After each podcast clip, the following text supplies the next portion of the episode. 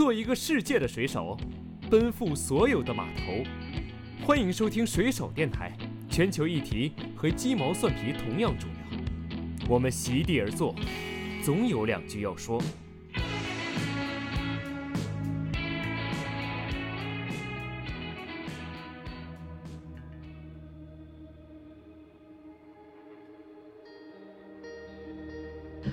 论是家里还是社会上，都总是会问我，什么？哎，你今年要不要去唐诗琪家过年？你今年要不要去他们家过年？但是我刻意有观察到的是，唐诗琪从来没有这样的困扰。哪怕是他们接受过高等教育，对这个事情其实还是有执着的。对，那我们去想象一下，如果真的是在这些家族观念比较严重的地区的话，嗯哼，那他的家族又没有接受过可能比较好的文化教育，嗯，那这样的年轻人现在其实有可能还在面临上一辈乃至上上一辈传下来这个历史遗留的问题。在奔波了一年之后，其实年对于我们来说，其实是一种是去回到家里去找一些温暖和一些慰藉。对就，在这个问题上，我们再引发纷争，那这个年其实就失去它的味道了。他没有想到过这个问题不是你没有把他们讨好，这个问题是你自己不够强大。尊重永远是挣来的，是讨不来的。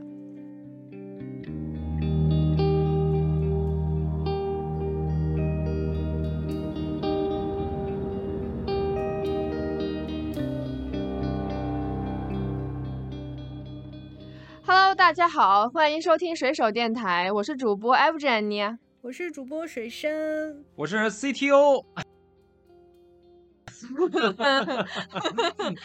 欢迎。哎，又来了，又来了，做客了。嗯，嗯上周是之前大家上一期听了我唱的这个大鼓是吧？嗯，对，然后这次也觉得说我要亲自加入陆大鼓，是是是是是是，我再跟大家这个在这期节目里再聊一聊。嗯，然后这期节目呢，我们就直接直入主题。呃，其实主要是因为呢，就是这不十二月了嘛，这不今年过年早嘛。然后我妈呢，嗯哎，突发奇想跟我说，啊，你今年结婚第一年，不然你去唐世奇家过年吧。一下暴露我本名了，这是啥呢？这句话直接踩在我的那个死穴，不是不是死雷区。雷区上，你知道吗？嗯嗯，我真的是自从，呃，跟唐世奇的关系越来越稳定跟亲密之后，无论是嗯家里还是社会上，都总是会问我，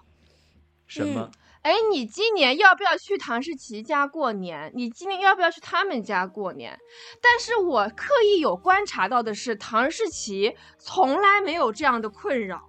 确实，没有人关系不好。对，没有任何一个人问过他这样的问题。然后，嗯然后我就觉得，而且，然后我就查了一下这个社交软件啊，什么小红书、微博等等，发现这是普遍的，现在二十郎当岁、三十岁的女性都会面临的这样一个问题，甚至这个面这个东西被称之为婚姻试金石。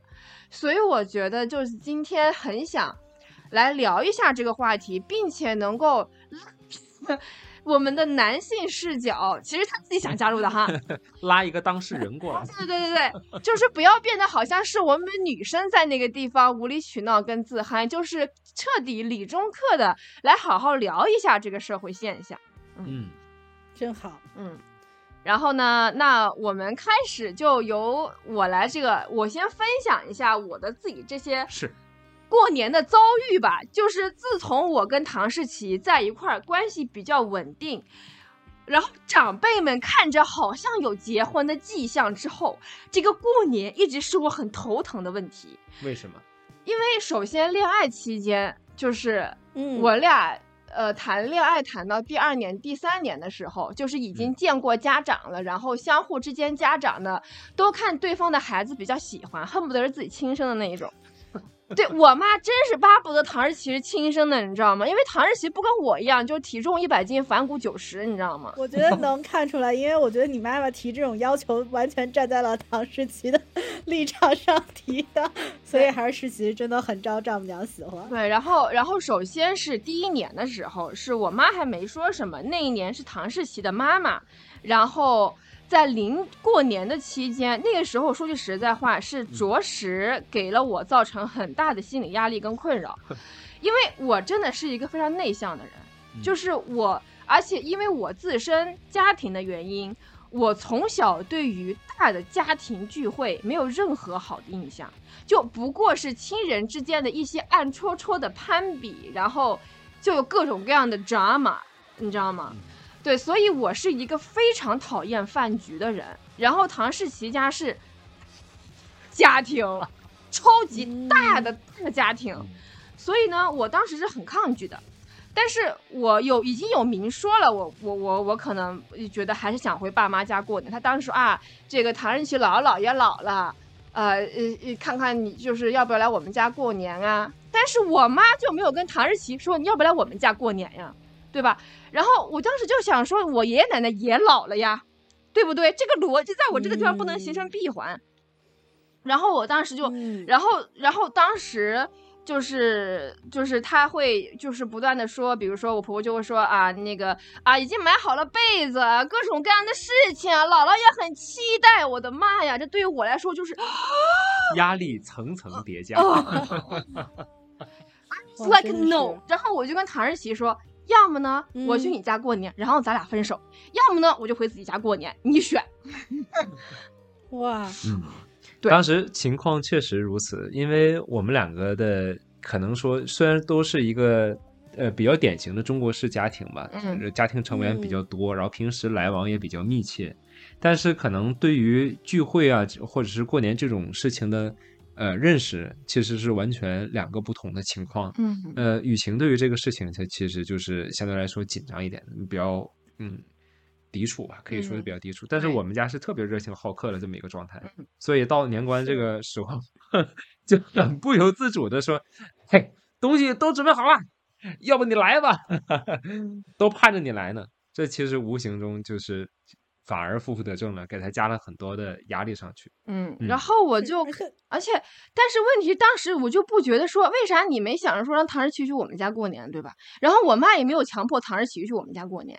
然后所以当时我就是我，我觉得我是这么想的，就是因为唐诗琪在北方，我在南方，那过年这个时候，当然会希望。就是跟自己的熟悉的环境在一块待着，因为这个是你想放松的这样的一个一个一个一个一个一个阶段嘛，对吧？然后我是那种，其实这个跟跟我婆婆和我就是唐日琪的整个家人没有关系，他们家人是很好的家人，都是善良的人们，善良有爱的人们。但是我确实在那种情况，我只要去我就会便秘，我便秘是因为我情绪很紧张。对我就是这样的一个人，所以我非常的坚定的认为，如果我要结婚的话，从那个时候我就觉得我需要有除了生育自由，我需要有过年自由。对，这个就是，而且我觉得，嗯，这个跟南北方的背景可能也有点，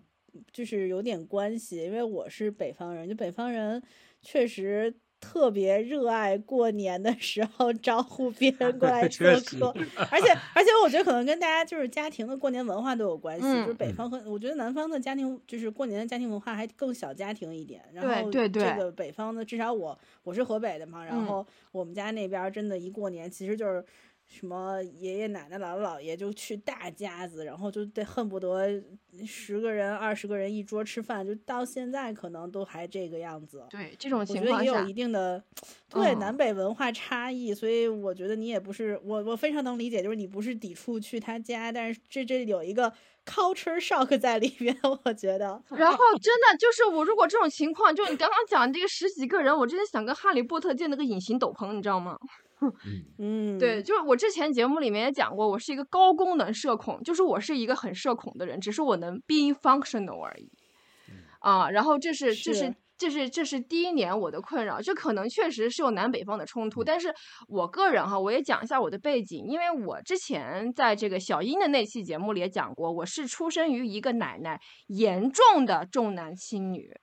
然后问出过非常出格的话，甚至不断在逼迫我妈妈再生一个二胎，希望生一个儿子这样子的一个奶奶。但是我的外婆、还有爸爸妈妈、还有我的爷爷是很认可女性也可以平等的，女生也可以优秀的，所以从小不断的在跟我盖灌输，你一定不比男生差，你可以比男生更厉害。所以无论是正面还是反面，无论是积极的还是消极的，无论是我自身发起的还是外在界加给我的。我都是不断的在抗争重男轻女，以及跟男生做比较这个过程当中成长起来的。所以一旦我发现一个社会规则，一个 social norm 是男生优先或者偏向男先男男生的，可能正常人不会有什么感觉，但是我腾一下，我那个警钟就会亮起来，就是为什么是我先去男生家过年，你知道吗？然后紧接着第二件事情就发生了，然后也是。那个年终于算是过去了，然后后来呢，就是父母亲要见面嘛，对吧？然后那时候呢，就是呃，我自己也没有说我要不要结婚，但是父母亲很想见面。我的理解是我跟唐世奇是我跟唐世奇父母之间，他们很投机，他们关系很好，那他们想要见面，我也不阻挠。然后那个时候在一个饭局上面，唐世奇的妈没有提到过年的问题哦。然后这个时候就不是人家妈妈的问题了，是我妈妈说啊，周雨晴可以呀，到时候你可以大年的时候三十初一在家过，然后初二你自己拎着箱子去沈阳。哦，对了，去沈阳可能还没有转机票，你可能需要转机呢。当时我爸已经瞬间不说话，两个眼睛怒目的看着他了。谁会去过年要要自己的闺女这样去一个人拖着箱子走南闯北？What are you thinking about？就这件事情。我可以，我可以让就这件事情，我可以让他放掉。但是这件事情上，我不会原谅我的母亲，因为她之所以那样，就是基于她觉得你都要，他认为我那个时候要结婚，但是我没有跟任何人说我想要结婚。然后他就那这个情况下，你应该先去男方家拜访。Why Why？用意大利语的郁金香手势说 p e d i c a t 你知道吗？就凭什么？然后我爸，因为你知道，就是因为我我我我爸只有我这么一个女儿，那他是一个父亲的，他已经相当的生气了。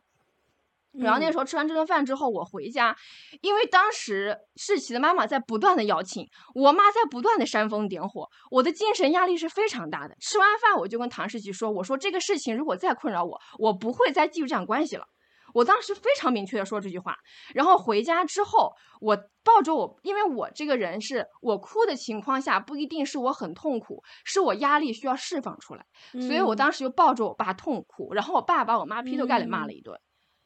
然后就跟我说你想去哪过年以后去哪过年，然后 OK 这件事情就结束了，对，然后对，然后到今年又是又是这样的情况了，所以。我自己来说，到现在，呃，包括疫情期间，是我跟唐诗琪自己两个人在家过年，我感到很开心，因为这个是我熟悉的一种过年方式，因为从小就是。嗯，可能就是大年三十爷爷家吃顿饭，然后就是我回爸爸妈妈家过年，然后我在家四仰八叉躺着，想干什么干什么，想光着身子出来，想光着身子出来，就各种你知道吗？就是这样的一个小家庭的过年的情况，让我感到非常的自在。所以我们两个结婚之后呢，我就这么觉得，就是各回各家各找各妈。因为对于我来说，我也很明确的跟，嗯，唐人奇，唐人奇跟我说，就是亲妈肯定是亲妈，那 mother in law 肯定是 mother in law，对吧？正常来讲，我当然会去关心、尊重对方的家人，但是是没有羁绊的，因为，因为，因为他没有生过我，或者是养过我。同样，我妈妈也没有生过唐世奇，养过唐世奇，所以我们双方来讲，对于父母都是相对独立，但是会去关心跟尊重的。所以过年的情况下，你妈妈亲妈最在乎的肯定是自己的孩子，那我最在乎的肯定是跟自己的亲生父母在一起，这是很直白的一件事儿。就是这件事情，我也很直白的跟唐世奇妈妈说过，就是。就是亲妈肯定是亲妈，对吧？所以就各找各回各家，各找各妈，或者说今年我们自己想回谁家回谁家，再或者就是说，呃，我们自己在上海过年，这个就是我在我在我在婚前，然后有跟唐诗琪去确认下来这件事情，但是我确实是发现，哪怕是这样。我自己结婚之后，哪怕是同事啊，或者是没有那么了解我的朋友啊，都会踩我这个雷区，就是啊，你今年是要唐日琪家过年呢，我就瞪着他，对吧？因为奶奶肯定不会问这种问题，对，所以这个是我个人的一个，呃，婚前婚后的基于过年这件事情。我作为一个女性感受过的压力，但是这些压力是唐诗琪一点点都没有感受过的。所以我觉得这个嗯相对来讲是体现了一些社会上面的问题。然后我确实有去上像刚刚讲的呀，上社交媒媒媒体看，诶，这个是不是我的一个个例，对不对？然后我去看了之后，发现真的嗯不是。就不是对，就有些女孩子会说啊，我今年可以自己回回爸爸妈妈家过年了，很感谢婆家的理解。就是我想说，这个逻辑是理什么解？我凭什么要你理解？我今天回家过年，我需要谁理解了？我天经地义好吗？对不对？然后或者嗯是哪怕达成协议是啊，我今年回他家，明年回我家，但是永远是第一年都要回婆家的，凭什么？啊，就是都是这样，就是就是这个是我，甚至还有就是很多 propose 想要各回各家各找各妈的这个东西，已经变成了一个夫妻关系的试金石，就是他能不能接受这一点，就像能不能接受生育自由一样，就是婚能不能结，你知道吗？就是这个是个很重要的一个节点。对，所以这个是我嗯自己观察到的一个、一个一个社会现象，我不知道就是是奶奶或者世奇作为一个男性有没有观察到类似的这种这种特别的社会的一些一些一些道德价值啊？嗯嗯，那奶我觉得奶你先肯定说吧，有吧啊，奶奶你先说对，说，我觉得嗯肯定有。嗯就是哎我我从里面听到了非常非常多的信息，然后我既能感受到这种比如南北的差异，然后我也能感受到就是说，我觉得北方的女性，至少比如说我从小到大，我们都不说要不要回父母家过年，我们北方可是明确规定，大年初一不能回婆 家，大年初二才能回婆家，大年初三回姥姥家，就是这东西都是所谓的民俗，就已经靠民俗这种方式确定过来了。嗯所以我记得我小时候，如果过年，我妈妈需要去姥姥家，比如说贴个春联儿什么之类，都得除夕去，因为大年初一去不吉利，然后初二才能去，对吧？你看你就会很吃惊。而嗯且我觉得另外一个我特别想 share 的是。就是我小时候，即使到现在，我都不认为过年是一个假期，过年就是跟打仗一样。我跟你讲，然后我现在其实已经都不算是需要去很大的家庭过年了，但是还是比如说去姥姥那边看一看，然后爸爸这边也有亲戚。但是尤其小时候，我天，就是呃，我如果回跟我爸爸回农村，我可能作为女孩儿，我不用起床五点起来拜年，但所有的男士是要可能天蒙蒙亮四点半五点，然后就要去村子里面转圈儿，给各个长辈磕头。操，然后这，你看你是不是很吃惊？就是你知道，就是北方过年就是打仗，我觉得。然后这还是南方啊，你看这首先就是作为女孩，连年都没有资格拜，你懂吗？然后到了那个，不是我插一下哈，五点起床 倒是大可不拜，我觉得。不，这就是他们。我跟你讲，就是反正我是北方农村，就是大家特别讲面子，说我比如今年，比如说晚辈儿，如果这家晚辈儿没有去拜年，拜年的时候不够，就是不够懂礼貌，那都要跪的，你知道吗？进到院子里面，人没见到，先跪院子里啊！这是这是这个北方农村的这个过过年拜年方式，这都是这都是面子。然后晚上喝哦酒，那都那都得灌到桌子底下，你不喝就是 对女生也？要吗？什么？女生也要灌桌子？女生不用，女生不能上桌。我跟你讲，这都是后面的事情。觉得大那说的挺好的，咱俩出去堆雪人了。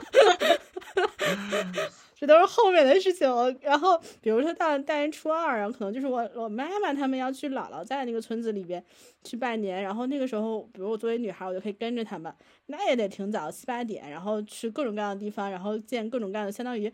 比如说姥爷的这种这种哥哥姐姐，姥姥的哥哥姐姐，可能主要还是姥爷的，然后就去，然后就每见一个外人，可能塞点糖，塞点橘子就到兜里，然后中他们办完年可能要呃十点十点半办完年，那回来所有的女性就要包饺子，然后就要做饭，然后基本上。可能硬菜我大姨夫做，可能十一点半做好，然后就是硬菜就是什么肘子呀，然后切点这个什么熟食啊，然后啊男士就上桌了，这个时候女士才开始什么煮饺子呀，然后各种各样的这种做前面的洗洗涮涮，然后做饭。那你肯定女生都不能上桌，就最多我那时候能上桌，是因为我是小孩，那你吃我是小孩儿，？我不用干活。最后大家就可能就吃那些比较剩下来的一些热菜和新上的饺子，就这样。凭什么？就女生这菜是我自自己 做的，完了我还只能吃剩下的，你们都别吃了。就是我跟你 别吃就是我跟你讲，我小时候就是过年就是这么就是这么过，所以为什么说我们过年特别像打仗，然后就就就给你 share 也 share 一下我们过年的小时候的经历。就现在肯定好，现在可能也因为疫情，然后也因为比如说都是老年纪大了，他也不想张罗，然后家里也没有那么大，因为以前在农村可能那个还有个院子嘛，然后现在都住楼房了，然后就到时候就去那个饭店吃一顿饭，但反正还是各就是女性还得回来包个饺子，然后还不能还只能吃剩菜剩饺子。对，而且还只能初二去，初二去自己的亲妈家，这都是民俗。然后就就就就对吧？就还挺，我觉得还挺好玩。听完你讲你的过年，我会觉得我我经历的过年是一个非常。呃，就是它在民俗里面，它的规定里面就已经把女性的很多的这种，你可能听上去一些权利已经剥夺了。对，就它就是但这就是婚姻关系自古的一些糟粕，就是天然嗯的男女不平等。然后这时候我想起我外婆，就是我外嗯婆在七呃六七十岁的时候有一段黄昏恋，本来每年嗯过年我都能见着我外婆一块过的，啊然后完了，你想都已经六七十岁的老人了，啊然后结了婚就不能回自己女儿家过年了。就得去那男方家，然后我就过年只能、嗯就可能初三初四了过完了啊，然后我们才能去外婆吃顿饭。然后他说啊，今年不一样了，今年我去那谁谁谁家过。啊，就是这种，就是我我真的是、嗯就是，这都不一定需要结婚，就一旦两个人，就其实其结不结婚就张纸嘛，对吧？如果两个人的关系像我跟嗯。世奇趋于一个稳定的情况下了，就是可以被称之为男朋友、女朋友或者 partner 的时候，就是男性，呃，就是女性，就是会面临这样的挑战和压力，我觉得，嗯，嗯。确实，确实，对啊，嗯，刚才咱们一直其实老提到这个民俗的问题，其实嗯。我也在想，就是，呃，其实我觉得这个是非常中国典型性的这么一个家庭困境式的问题，尤其嗯是像北方这种大家族式结构的这种家庭比较多的这种情况，这类的问题其实是是它的高发地区。嗯哼，然后刚才一说到北方与南方，其实我也在想，像不是是不是像南方像福建啊这一类，就是说也是有家族这个宗族观念的这个地方，有可能也会发生这样的问题。哎，我还就跟你呃真说一下，就是呃，因为我我爷爷那一代是农村考出来的第一批大学生，嗯。啊、然后后之后就我们在城市里面过年了。我记得我小的时候，因为我爸爸在创业，所以那个时候永远是我们三口之家在过年，嗯。所以我从小就非常喜欢有这种安全感，就是我不用 deal with 外嗯。人，我不用处理一嗯。大家子人，所以我嗯。一直到这样到小学三四年级了。嗯都是我跟我爸爸妈妈在一起，然后我爸会给我买一大箱子烟火跟爆竹，嗯然后我就跟男孩子疯玩两天，你知道吗？那嗯个时候过年对于我来说是真的是过年。没有什么拘束的。对对对，那个时候南方我不知道我们家这可能是个个例，因为我嗯父亲在外地创业，然后他会想跟自己的工人在一起。那个时候，嗯呃，福建我不是福建人，然后我周围也没有福建朋友。如果有听众朋友是的话，可以留言给我们讲一讲。但嗯是，呃，但是我我我周围的情况下的话呢，无论是我的姨妈他们，还是我嗯爷爷奶奶这边，嗯，不太有大家族的这种过年的方式，都是呃大年三十儿也是得回爷爷家吃这顿饭嗯啊，然后就小家自己玩儿了，就初一、初二、初三自己玩儿了，啊，然后但是我确实是跟嗯我爷爷有的时候会回他的老家，那个时候确实有一大帮子人。然后会去祠堂祭祭祖什么的，嗯然后我家确实有一个特殊的情况，就是他们贴对联儿的时候把对联儿给贴反了，就是按道理来说是龙在左，凤在右，中家的变成了凤在左，龙在右。这嗯，这是有什么理由？就是正常男左女右嘛，男尊女卑嘛。哦，你在我们家不好意思一下就被贴反了。然后这件事情还引起过小小的家族内斗，然后，然后后来也是因为我爸爸，就是我我爸爸跟我爷爷是比较在乎于男女要平权的，所以我是家族里面，如果真的要说大宗族还有族谱这件事情，我是唯一一个作为长孙上了自己家族族谱的一个女性。哦，嗯，嗯，真棒。了解了解了解。所以所以嗯说，听你说完这段之后，我会觉得其实这个问题它其实更加清晰明了了。就是说，因为我们这个大作家族式的这种家庭结构，所以很多时候，因为我们跟亲戚会有密切的这种来往，嗯，所以中国人就喜欢更加讲究这个礼数。他如果都是陌生人，像同事啊或者朋友，他有可能还相对来说放松一些。那正因为是跟亲戚平时来往比较密切，所以说这样的家庭结构就我认为就已经促生了这种情况，就是说大家要平时把这个礼数看得很重。你究竟是不是长子啊？是不是长孙呢？那你就应该有有应该有什么样的礼节？对，那么长孙才能磕头，然后孙女都不能，就这种。对对对，在这里面性别就成为了一个特别重要的一个考量的因素了。嗯，那么像你说的，就是因为你家里面像爷爷或者是爸爸，就是都是呃接受过这个比较好的教育的。那我家的情况其实也差不多，因为我无论在我的爷爷家，还是在我的呃姥爷姥姥家那边，呃都是长子长孙。那碰到这种情况，其实来说相对来说就比 比较容易接受这种双重的压力。但是幸亏大家都是知识分子，所以说。呃，像在这一两年，我和 L G 呢在碰到这样的问题的时候，其实跟家里还是有比较好的沟通的余地。呃，一方面是大家对于男性、女性可能还是比较能呃尊重、平等的去看待这个问题。那另外一方面，嗯，大家对于一些现在就是一些年轻人的思想，可能接受程度也比较好。但是反过来我们去想，呃，哪怕是他们接受过高等教育。对这个事情其实还是有执着的。对，那我们去想象一下，如果真的是在这些家族观念比较严重的地区的话，嗯哼，那他的家族又没有接受过可能比较好的文化教育，嗯，那这样的年轻人现在其实有可能还在面临上一辈乃至上上一辈传下来这个历史遗留的问题。对，我觉得这个就为什么我们过年很像打仗，其实我觉得背后的那种。呃，怎么讲？那种逻辑是说，其实过年对于很多的人来说，它其实是尽所谓家庭责任的一个非常重要的时间。他可能没有办法，就是我听你讲，你尤其小时候你跟爸爸妈妈那种小家庭一块过年，我其实很羡慕，因为我我觉得我有很长一段时间的春节是面临，比如说一开始。就绝对是面临打仗，就是你就是好不容易，他们一开始可能就是就是得我妈可能大年初一得跟着我爸回爷爷家，然后再怎么样，然后他们之间会有矛盾。后来等他们真的一旦决定各回各家的时候，又面临我作为一个小朋友，我要选择跟谁回家的问题。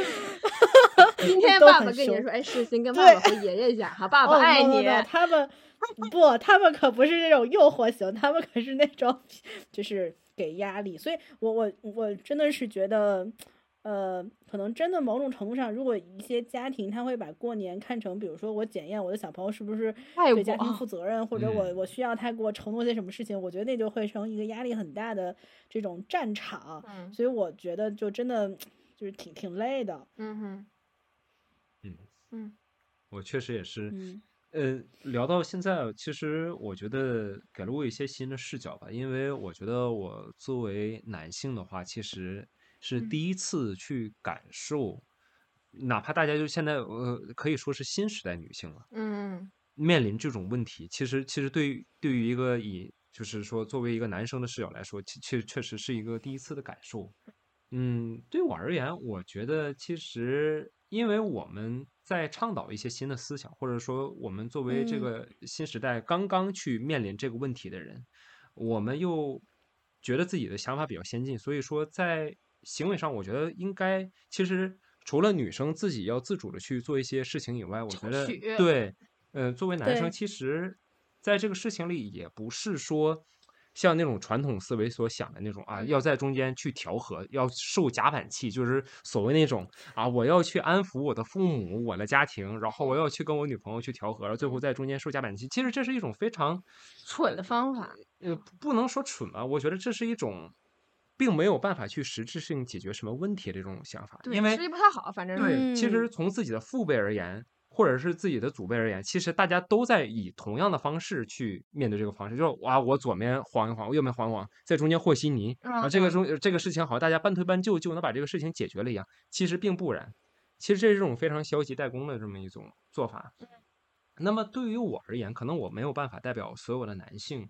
嗯，在我看来，我觉得我们现在都是。呃，至少大家大部分都是在这个年纪在在打在拼，在外面在工作努力的工作，所以在奔波了一年之后，其实年对于我们来说，其实是一种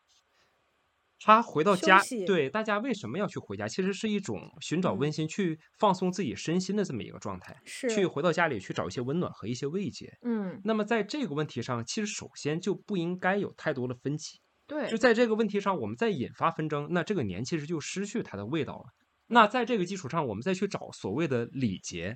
再去找一些所谓的民俗，嗯，这就是没有必要的，反而会给自己添加很多的嗯累赘。嗯那么这样的话，矛盾就越来越多了。而我们嗯其实反倒是想，在这个时候，如果大家都能各回各家，嗯哼，去自己去玩儿，嗯哼，放松一下，嗯这其实不是一种更好的选择吗？嗯所以我觉得我们平时就是，尤其是我们国家的人，嗯，被于被礼节拘束的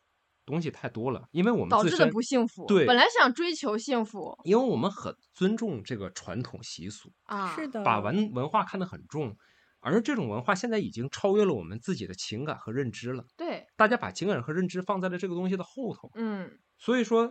每一代人好像对面对这个问题的时候，他的解答方式只有一种。嗯嗯啊，我只能想，那那只能到大年初一了，没有办法，这是这是这是习俗，我只能把我的闺女送送到送到这个这个呃婆家去，嗯然后等到大年初二的时候他再回来。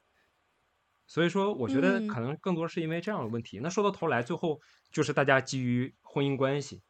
产生家庭观念，然后不断的不断去牺牲自己的情感，那么到最后就是以这个呃过年为开始，这个两个家庭之间的矛盾就开始不断不断激化。所以说，这也是是它被称为试金石的一个原因。我相信。嗯，对那么我觉得最我最我最后觉得，我作为一个男生，我觉得，嗯，作为你婚姻的这个另一半吧，婚姻中的另一半，男性不要成为女生被压死的那一根稻草。不对不对，压死的最后一根稻草，是这意思吗压死的最嗯后一根稻草，因为嗯在婚姻关系中，能够保护你自己另一半的只有你自己。嗯，对对，这是为什么跟他结婚的原因，你知道吗？我 这是黑薄荷啊，这是是。我觉得某种程度上，其实你们的观念就是三观真的很一致。就是我觉得更多的还是把过年看成了一个没有那么严肃，其实是一个很轻松的这样的一个一个时间。我觉得这样是最好的。嗯，早二十年录这节目，我都可以拿给我爸听。我觉得 不用被被那什么只能吃剩饭，然后跟你爹吵架，说为什么不能回我亲妈家？我觉得主要是我会放松一点，我就不用在两个人之间做一个选择。嗯哼，因为我是很倾向于去姥姥家过年的。说实话，我嗯觉得虽然、虽然就是，比如说即使去姥姥家那边，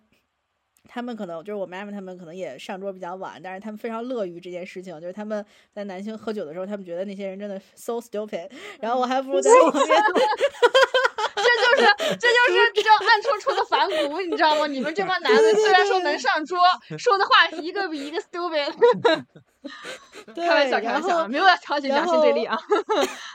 然后他们在那儿，就是反正姐妹们煮煮饺子啊，聊聊天啊，最后男的都吃差不多了，然后就他们在那儿很开心的吃热饺子。虽然可能是菜没有那么丰盛，他也不会喝酒，但他们嗯还是我觉得某种程度上挺开心的。就是我有点能理解，比如说那个时候为什么，如果我妈妈他们很想回娘家，就就是回对回自己妈妈家，就是因为。呃，他们可能日常在婚姻中也都要做很多的那种，比如说工作，尤其是过年，他们要在男性的家里边那种紧张感或者那种那种负责任的那种要要干活要劳动的那种状态太紧绷了，所以他们真的需要回到自己亲妈家，跟自己的就是姐妹们一起，然后聊聊天儿，然后放松一下。我觉得那个对他们来说，就像刚才我们说的那样，其实过年如果把它变成一个休息的，然后这种跟真的能跟自己的家人好好交流沟通，不是所谓的我非要喝死你或者非要吹牛的那种状态。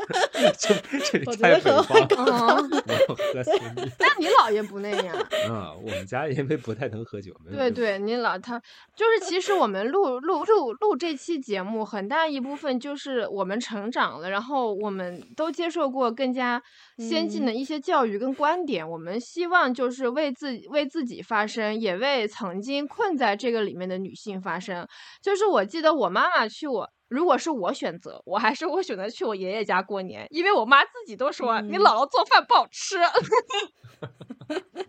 是，对，但是但是确实是，呃，就是感觉去爷爷，就是如果过年哈，我们家因为我我奶奶不会做饭，所以过年是我爷爷被压榨，就是干那些活起早贪黑做饭，你知道吗？但是还是就是像我们家，我我爷爷还是会比较做家务的那类那一类男性，但优良基因没有传承下去，就是我家还是女性，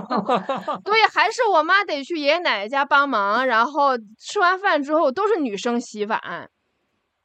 然后我爷爷说：“你们这帮男的在那个地方跟个棒槌一样，碗都不会洗嘛。”就会说，但确实是，嗯，就过年这一个小小的细节吧，就是确实，呃，世奇也说，我是真的跟你在一块之后才，就是站在你的鞋子里面看到，哦，原来过年这件事嗯。情对女生会有这样的一些压迫和一些影响。真的是，所以我们想录这期节目，也是希望告诉更多的，无论是男生跟女生，就女生你可以不这样过，就是现在也不是封建社会裹小脚了，你有权利选择自己想要过年的生活。是就比如说我，我真的是是很很害怕一大家子人这种情况，那我选择让自己嗯更放松的方式，对吧？也不外乎于对方是好还是不好，但这个只是我自己的一个选择。然后另一方面，也想跟很多男性的朋友们说，就是在这当中，你不你不需要扮演一个和稀泥的角色，因为其实我跟唐世奇在一块之后，我们两个觉得。就有在互相望对方，是因为我们两个决定在一起之后，就必须是狼狈为奸、沆瀣一气、同仇敌忾，你知道吗？就是一伙儿的，你俩得是，你俩是嗯相对来说独立于父母组成的一个家庭，那你俩肯定是你们俩自己拿好主心骨之后，分别去跟自己的家庭沟通，而不是我在那地方跟唐日奇说啊，我妈希望你那样，你那样吧，然后唐日奇跟我说，我妈希望你这样，你这样吧，就是没有这样的一个情况。所以其实男生女生都可以为这件事情做一些什么，然后同时就是大人嗯。们、醒醒吧，醒醒！二十一世纪了，真的。我觉得这个东西吧，是还还是还是要先，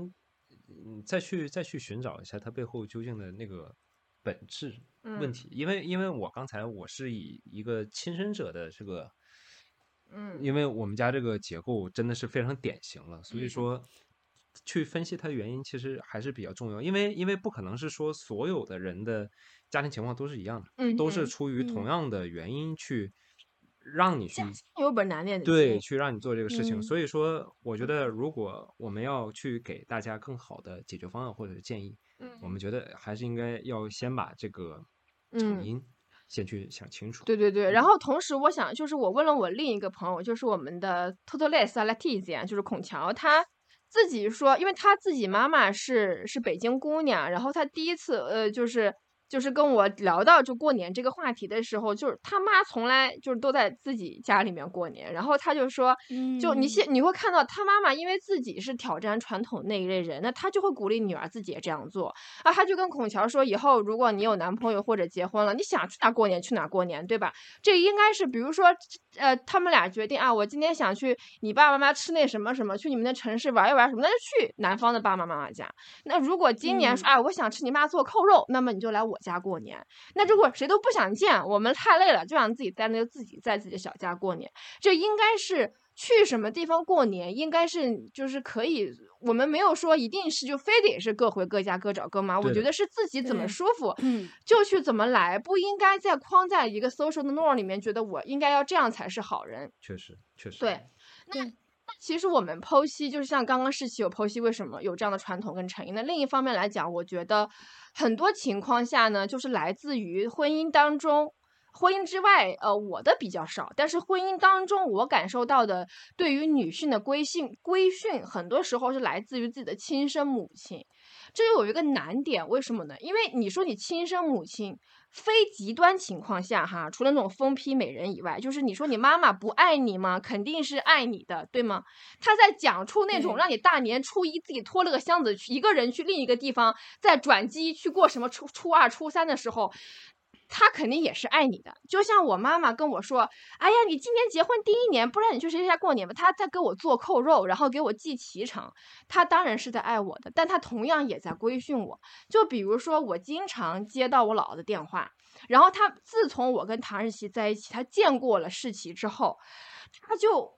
非常的喜欢世奇，然后每次给我打电话。这个没有问题，of course，这这这是很好的事情。我的姥姥也喜欢事情。我和老人家确实也投缘。不不，你和不你和 CTO 的魅力还是很大的。你和长辈妇女之间都很有缘。这是什么话？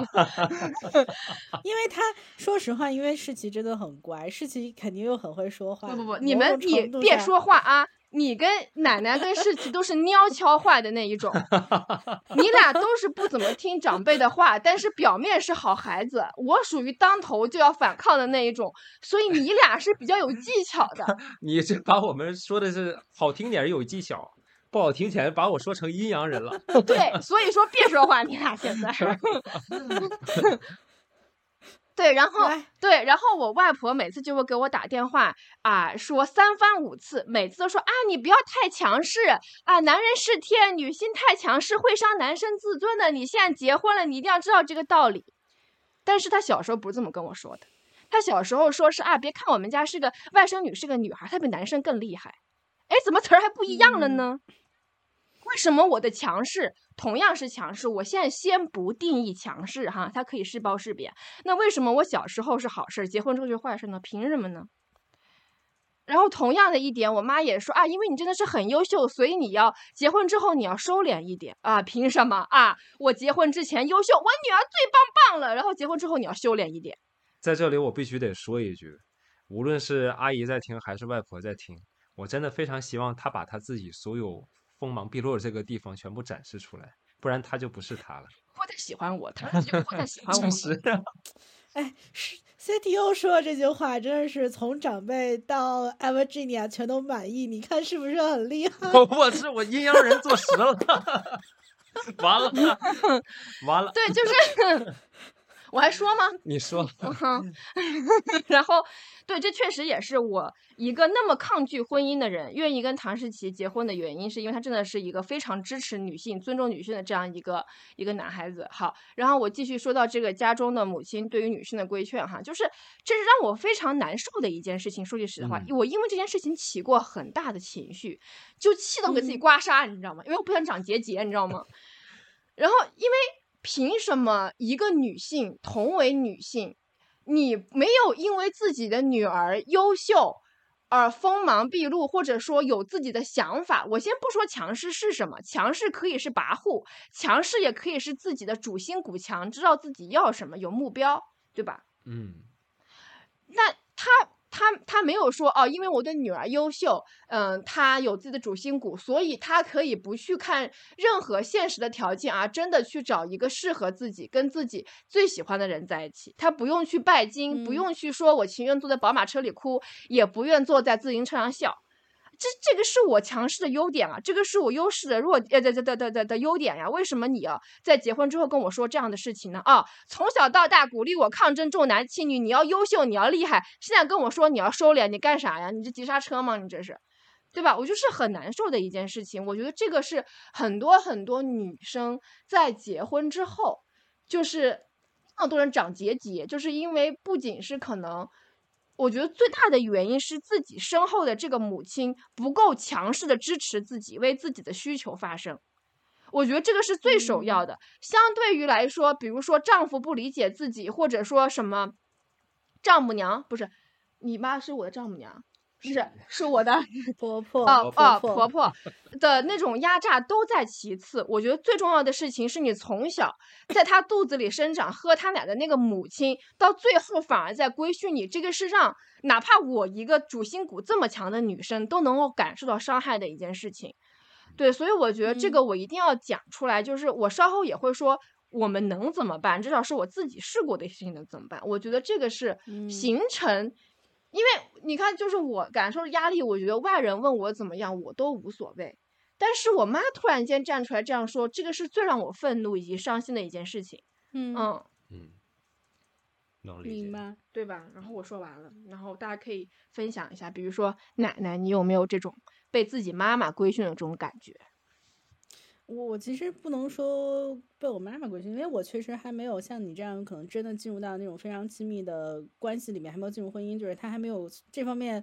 教过我什么。但是其实我有点能回忆起，比如我跟我爸爸的这种成长的或者关系里边的这种变化。我我现在也在想，就是说为什么我们小时候从他们那边接收到的信息和长大之后不一样？嗯就是我觉得很很大的一个程度，我非常认同，就是他们还是啊，我们就去越往后，他就是尤其是我们，但我们长大之后，他可能觉得啊，我们的方式是让我们变得非常的 normal，这个 normal 就是很普通，就是你要沿袭着，就像我刚才一一方面说，比如北方过年，你可能就要沿袭着北方这些习俗去做这样的事情，然后可能就像就是你作为女性，你可能某一些这种习俗上规定你要做的事情，他们会认为你只要遵循了这种习俗，然后你没有变得非常 special，这个是他们这个爱你的方式，因为他们觉得如果你变得很 special，你其实会无形中可能可能会有一些障碍，或者你会被比如说被外人指指点点，就是在他们看来、嗯那些状态非常的不正常。对，哎，我妈也是说你这样嗯没有礼对节，我妈也这么跟我说。对，对，乡里说去，现在一嗯听就是，无论是所谓的过年的礼节也好，还是婚后女性要变嗯得普通也好，就是感觉女生一直在端着一碗要洒的水，你稍微有一点强势，你的动作大了一点，这个水就要洒。对，所谓的婚姻可能就会被影响，而婚姻出被现影响就呃是女生的失败。对，竟然会被定义为女生的失败，我觉得这这个这个逻辑不好。对的，就是不管嗯是、是什么，我不知道为什么，就是无论婚姻外、婚姻内，要求全部是向着女生的。嗯，没有人说你男生在酒桌上喝酒，给自己喝到桌子底下说一些很蠢的话，没有人说你这个男生不符合规矩。这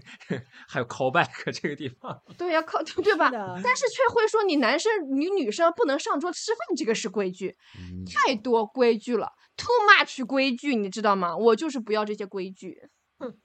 对实心光这个我其实挺认同的，嗯而且我觉得嗯这个甚至跟性别有一定关系，但有另外一点就是，尤其是对于中国人来说，他某种层面上，当你成为社会人之后，你就不被鼓励变成一个很特殊的人，嗯就是从父母他们有的时候很多的这种规训，我觉得是基于这个层面的。我觉得，比如说你妈妈可能对你是这样，那也许是我不太确定啊，但也许世奇的家长也会跟世奇说，比如你要，比如说你不能在游戏公司工作，然后你要去另外一个什么什么更正经的职业，或者可能有有些人就嗯会说说你们要考公务员，就是我觉得某种层面上，嗯。抛开性别，就肯定这是一部分因素，但是另外一部分因素还是说，作为中国的社会人，大家太嗯太被期待说走一个别人都在走的路径了。嗯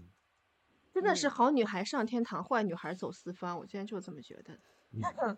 嗯，其实那如果有长辈在听这个节目的话呢，其实我也想跟你们说一些正面的例子，就是首先我们定义强势，强势有跋扈，强势也有明确的自己知道要什么，并且我要什么，哎，我呢，我我就要要到。比如说在婚姻当中，我觉得强势的女性很旺夫的典型，但是旺夫这个词比较好让长辈理解哈，就是比如说郭晶晶这家的人。郭晶晶是一个非常强势的女性，大家经常在嗯新闻当中都可以看到，霍启刚无论是在婚前还是婚后，都会说啊，她是一个小迷弟，然后会说，呃，甚至是霍家在发新闻通稿的时候，都会要说感谢霍晶晶下嫁我们霍家，并且霍霍就是那个什么。霍振华，对，霍振华他要去接自己的孙子出来玩儿，必须要郭晶晶同意，他的作业写完了，并且是他的他对子女的教育策略已经完成，然后才可以叫出来。然后经常在很多重要的场合，包括我们看一些综艺都会看到，郭晶晶是更有主心骨的一个人，嗯，对不对？然嗯后。那个霍启刚，他可能确实是从小富养长大，虽然他已经是个很好的富家子，但他毕竟还是有一些摇摆的。但是你就会在这个过程当中，他们的婚姻婚姻当中，你就会发现郭晶晶是一个很好的主心骨，她稳住这个家庭要去的方向。比如说，我就是要搬出霍家，这个在富豪的家庭里面是大逆不道的一件事情，但是顾晶晶我就是要这么做。但她做完之后呢，是受到了婆家的肯定。嗯因为因为她的支持跟主心骨就是，比如说跟霍启刚，我们要做要这样做，然后并且去执行它、贯彻它，那这个家庭变得更好了。嗯并且她是现在霍启刚从政很好的一个支撑点，也是最强的门面。对的，对，所以我觉得长辈们要看到女性的优秀以及你们所谓的强势，如果这个强势不是无理取闹和跋扈的话，它是能够让这个女性无论是在婆家还是社会获得更多尊重的，才不会像你们一样一直，比如说我妈妈是一直在跟我。就她有受到过很多来自我爷爷奶奶的一些委屈，嗯对吧嗯？他没有想到过这个问题不是你没有把他们讨好，这个问题是你自己不够强大。尊重永远是挣来的，是讨不来的。对，所以我想让很多的，如果是生了女孩的传统的母亲，如果听到这个节目，可以明白这个道理。就这个是我嗯特别想让，无论是是是长辈还是自己都能听到的一件事情，就是你的强势不应该被指使，因为你所有受到的尊重都是你自己挣来的。就比如说，如果我不反抗的话，那我就要被我妈推来阻四，初二自己拖了个箱子去天寒地冻地方过年，就莫名其妙，你知道吗？对，然后对，这个是我的我的一些想要说的，大嗯家还有想要补充的吗？嗯，我就再补充一点吧，就是接着你刚才那话茬说，其实我也简单说两句。一个是我觉得作为家长在培养女孩子的时候，一方面要对自己的培养方式要有信心，对，另外一个方面也要对自己的嗯孩子有信心。如果孩子他是骨子里就是一个主心骨很强，他有可能是一个强势的人，那你也要相信你的教育会让他在强势之余也能通情达理，而并非说单纯的说啊，他这个人获得了成功，嗯，就蛮不讲理了，就会维持不好男性与女性之间的这个婚姻关系。我觉得这个逻辑是不通的，这个太嗯以偏概全了。嗯对对对，对，而且我觉得另外一方面，如果在培养一个强势的女生的时候，还要顾及着所谓她未来结婚嗯对象的那个男性会不会喜欢他？会不会喜欢，或者说他的自尊受影响。且不说为什么一定要结婚，那我觉得这个自 尊，这一份自尊是愚蠢的，对，就是因为因为家里如果家嗯里两个有两个人组成嘛，男生和女生，一个女生很成功，嗯不代表着她要打压这个男生啊。对呀，他只是在基础上比以前还要更好一点，那相当于你的整个家庭也在向着好的方向发展。对呀，多年薪百万不好吗？嗯如果在这个情况下，一个男生反倒不爽了，嗯，他觉得这个事情有问题了，那究竟问题在谁身上呢？男生身上啊对，，我觉得这个逻辑应该是这样的。我觉得是，无论是是霍启刚，还是我之前很尊重的一个企业的 CEO，嗯、他的妻子也是一个，就是能看到是颧骨跟下颌骨都很突出一个一个很强势的女性，他就非常非常尊重，并嗯且我就不说是谁哈，并且她这个这个女性是可以依然去主持自己的节目，去自己嗯创业的。我觉得通常来嗯讲，能够欣赏这样女性的男性，他的婚姻生活一定是幸福的。我觉得通常来讲，能够有一个，我不会用容得下这个词儿，容不就是还轮不到谁容得下、容不下，我会用欣赏这个词儿。如果能欣赏得了这种女性的男性，比如说像霍启刚，那你就看吧，他的福报就是一直在后面，就是一直会有更多的福报在他自己身上显现出来，这个是我的一个想法。嗯，然后同时就是今天最后我想讲的一件事情是，当我们被自己的亲戚所规训，其比如说父亲或者母亲在规训的时候要怎么办的一个问题。对我不能光说问题不给解决办法，就是耍嗯流氓，对不对？对我自己试过的事情是，第一个，首先你要放平心态，放低期待。就我们都知道，父母亲现在的教育体系哈，如果哪一个父母在望子成龙、望女成凤，那么一定是有问题的，对不对？因为因为我们都已经说了啊，你父母不应该对孩子有不切实际的期待一样的，那你凭什么要对父母有那么高的期待呢？我们不能指望每一个人的父母都是斯坦福毕业，奶奶是高级工程师，然后还在硅谷打拼过，有一个非常的 open minded 的，就是那你又是谁呢？对吧？这个是不能对父母都有这样的。大部分我们的父母，无论是中产还是怎么样哈，大部分都可能是二三线城市，每天聊的事情可能就是东边生了个大胖小子，西边又结婚离婚了，就没有别的事情可以聊。他们那基于这样的信息浸泡下，你不能够期待他们跟你有一样的信息认知的这样的一个水平。嗯而且你还是能看双语文件，可以看海内外一些新思潮的这样一个青年，你不能这样要求自己的父母，这个也是对父母的不公平，我觉得。确实，嗯、另一方面是说，好，有了这一点之后呢，那么你就不那么容易起情绪，就就不会有这样的一个 一个反应。什么 声音？对。然后第二点就是不要被父母的情绪所绑架。很多父母不知道自己在情绪绑架小孩儿，结果当小孩儿不听话，他说啊妈妈哭了，你看你的妈妈哭了，这是 PUA 好吗？所以就是用逻辑来做情感的切断，就是我在做我自己，而且我做我自己，没有杀人放火、伤天害理、触犯王法的情况下，你不高兴了，那不是我的问题，是你的问题，对吗？嗯都是成年人，对自己的情绪负责，我们不对对方的情绪负责，这个是一定要在情感上做一个切断。所以我妈会经常就跟我们说啊，你不要顾及别人的情感嘛，不顾及情感自己负责。对，如果我知道我做这件事情是正确的，我没有在刻意伤害别人，那我不顾及。然后另一个事情就是可以尝试做一些理中客的沟通，就是千万不要让这个情绪变得很抓马。我知道有一些父母讲两句嗯就一哭二闹三上吊了，就不要被他们带到那个节奏里面去。如果他们实在听不明白，那就算了，对吧？就是夏虫不可语冰这句话是一个道理。那那么在这种嗯情况下，一定要经济独立，因为没有经济独立就没有政治独立。对，让自己跟他们过一个相对来说独立的生活。如果有有足够缘分的话，那么后面明白，大家可以再走的亲密一点。啊，这个是因为一定要让自己不要让能量就是负能量的人围在自己身边，包括自己的亲人和家人。就是我很感激我的父母，无论怎么样，都还算是非常非常开明的父母了。哪怕就是啊，我我妈对我说过那样的事情，但是还算是一个比较挺挺讲道理的父母。但确实有一些毒父母，这种情况下一定要做这种切割。然后最后一点就是一定要编织自己的一个情绪安全网。就像我会有士气嗯跟奶奶，就如果当我发生那个事情，道理都懂，但还是会起情绪的时候，至少你周围有这样的一批人是支持你的，就像老友记一样，无论外面的世界发生什么，they will be here for you，对嗯吗？就是嗯对这个是很重要的，就很多出柜的人他都会有一个安全网。好，我出柜了，我同性恋，那如果家人朋友都不支持自己，他一定会让自己有一个安全网可以 fall back，